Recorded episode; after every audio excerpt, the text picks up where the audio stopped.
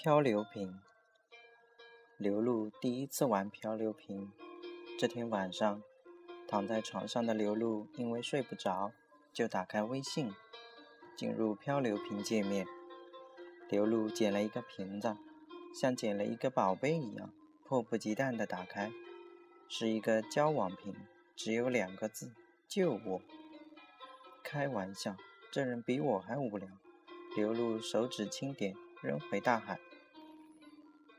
他又捡了一个，竟还是漂王瓶，仍然是一句简短的话：“救救我！”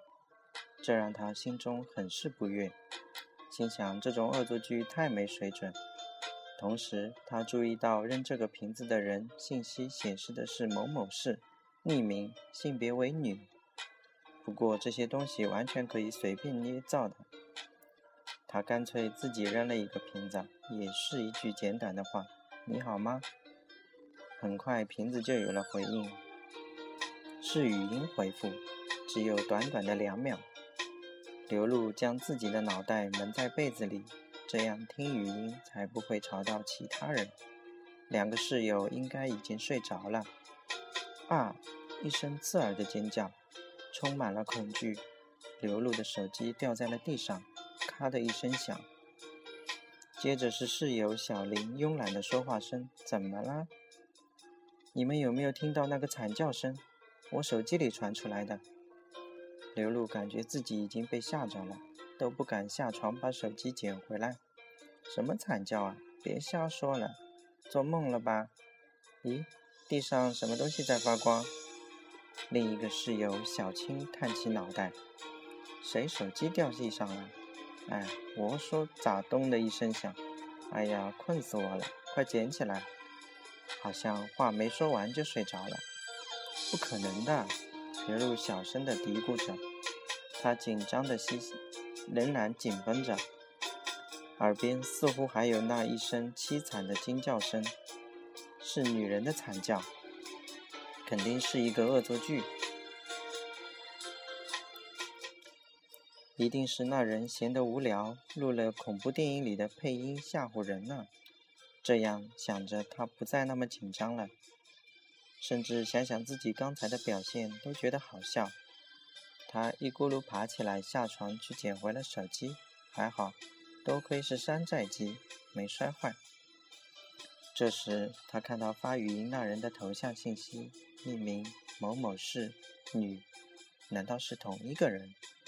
他又查看了个人资料，除了以上的那些，又多了一个签名：“活着就好。”这时，对方通过漂流瓶又发来了消息，还是语音，而且一个接一个的发过来，时间长短不一，这反而激起了他的好奇心。于是，他又用被子蒙住脑袋，把音量调到最小，点开了语音：“求求你了。”救救我！不要啊！接着就听不到声音了。这时对方也不再继续发了。刘露身上起了一层鸡皮疙瘩，因为她能听得出来对方的声音充满了恐惧。最后那一句几乎是绝望了。不过刘露仍然认为这只是对方无聊发的影音录音，尽管他已经感到恐怖了。语音还在向下播放，好像一直没什么声音。到了最后一个，只是扑通一声，好像什么东西掉水里了，吓得刘露一个机灵。算了，睡觉。尽管他早已毫无困意，但也不愿意玩这漂流瓶了。也不知过了多久才睡着。等他醒来时，天已经亮了。只是屋内光线很暗，貌似阴天。室友小林正站在下面梳头发，从镜子里望着他。醒了？嗯。今天礼拜天，吃完早饭陪我去学校后面溜达溜达吧，反正没事儿。梳完头发的小林转过了身，穿着米黄色上衣，面色有点憔悴。嗯，好吧。虽然感觉奇怪，但刘露还是答应了。他们在食堂吃饭，吃饭时小林没说一句话，也没笑一下，这让刘露觉得很奇怪。他平时很爱笑的，而且喜欢说一些不着边际的话。尤其可爱的是，他有娃娃音。看来今天小林心情不好，所以才让我陪他出去走走。刘露想。他们就从学校后门走了出去。有一个大大的园林，林中有几条小道。秋天的树叶大部分已经枯黄，小道上稀落地散布着一些落叶。小路上，小令竟没说一句话。走在前面，而刘露就默默跟在后面。他想问点什么，但又不知道问什么。看样子问他也不一定会说。出了林子就是一条小河，河水静静的没有波纹，水面上冒着白气。河的对岸看不清楚，被白雾挡住了。刘露不知道对岸有什么，他好像还没去过，连这条小河边都很少来。刘露突然慌了，因为他发现小林不见了。刚刚出林子的时候，小林站住了，而刘露多走几步走到了面前。现在一回头看，竟找不着了。会不会他自己回去了？刘露朝来时的路望去，几乎一眼看到了学校。其实整个林子都能望见，但就是没有看见小林。这短短几秒时间，他不可能走到学校的。刘露寻思给小林打电话，但自己出门时竟没有带手机，手机还在床上放着。这时，刘露看到了脚下的 iPhone 五，白色的，小林也有一个，不过是黑色的。刘露弯腰见手机时，手机屏幕突然亮了，显示的是微信对话界面。他捡起来。已经看清楚，那聊天对象就是小白鹿，刘露自己的微信昵称。扑通，刘露吓得手机掉在了地上，抬头看到小河中央钻出来一个长发女子，湿淋淋的头发把脸全遮住了，全身黑色的不知道是什么衣服。刘露大叫一声，脸都没了血色，她只觉得两腿发软，浑身发冷。心中除了恐惧还是恐惧，不过本能还是让他马上想到转身跑回学校。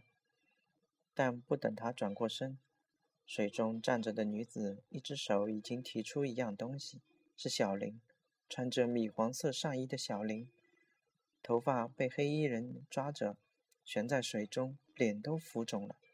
刘露一下子栽倒在地上，等刘露慢慢睁开眼睛时。发现自己在床上躺着，头上汗津津的，原来是一场噩梦。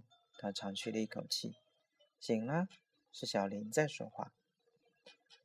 刘露看到宿舍大镜子前的小林，穿着米黄色上衣，正从镜子中看着自己。刘露感觉不对劲。小林转过身说：“吃完饭再去河边看看吧。小青去学车去了，咱们两个又没什么事。”刘露想：难道梦境成真？同时，他发现小林脸色并不憔悴，还冲他笑了笑。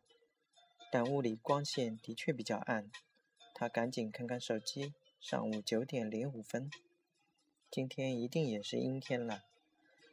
不过他仍然答应着，因为他想看看还会发生什么。吃饭也是在食堂，吃饭时小林也没说话。然后他们就向学校后门走去，一直到了学园园林那。小林还是一句话都没说。刘露已经觉着察觉出了什么，他突然叫住前面的小林：“等等！”小林转身疑惑地看着他：“为什么要去小河边？要不然去哪啊？这又没有大海，我倒真想去海边呢。”小林那一脸傻气的笑。还有这句让人难以回答的话，让刘露觉得这本来就是平常的小林啊，是不是自己想多了，被昨天的梦整糊涂了吧？刘露苦笑了一声，又问道：“到小河边有事情做吗？”“没事找事啊，要不然也没别的事。”小林又开始走了，无奈刘露只好跟着。他想，只要自己始终盯着小林，就与梦里的不一样了。出了林子，小林站住了。刘露心想：看来高潮马上就到了。他倒是很想看看究竟会不会有什么发生。哎呀，谁的手机掉这了？小林弯腰捡起了一部手机。刘露看到，那正是梦里看到的白色 iPhone 五。别动，我看看。刘露叫道：“干嘛呀？是你的吗？”小林拿着手机，竟然转身继续向河边走去。难道他就是这样淹死了？刘露这样一想，马上又觉得自己太不够朋友了。这不是在咒小林吗？眼下应该赶紧跟紧小林。刘露赶紧向前走。啊！一声刺耳的长叫让刘露打了个冷战。他赶紧往前跑，因为这是小林的叫声。他感觉真的出事了，但前面小林一脸惊恐的正往回跑，一边跑一边说：“快走，快走，有人淹死了！”小路刘露朝水边看去，果然有一具尸体，湿淋淋的长头发散开在水面上，头朝下趴着，一身黑色的不知道是什么样的衣服，那个白色 iPhone。就在尸体旁边的地上，突然，尸体脑袋转了一下，浮肿的脸，冰冷的表情，死鱼眼盯着刘露。刘露吓得没有力气叫喊，他想跑，但双腿似乎没有了知觉。就在这时，身后小林拉了他一把，刘露这时才有了力气，转身跟着小林向学校跑去。新闻当天下午就出来了。报道的当然是刘露所在的学校后面有人溺水。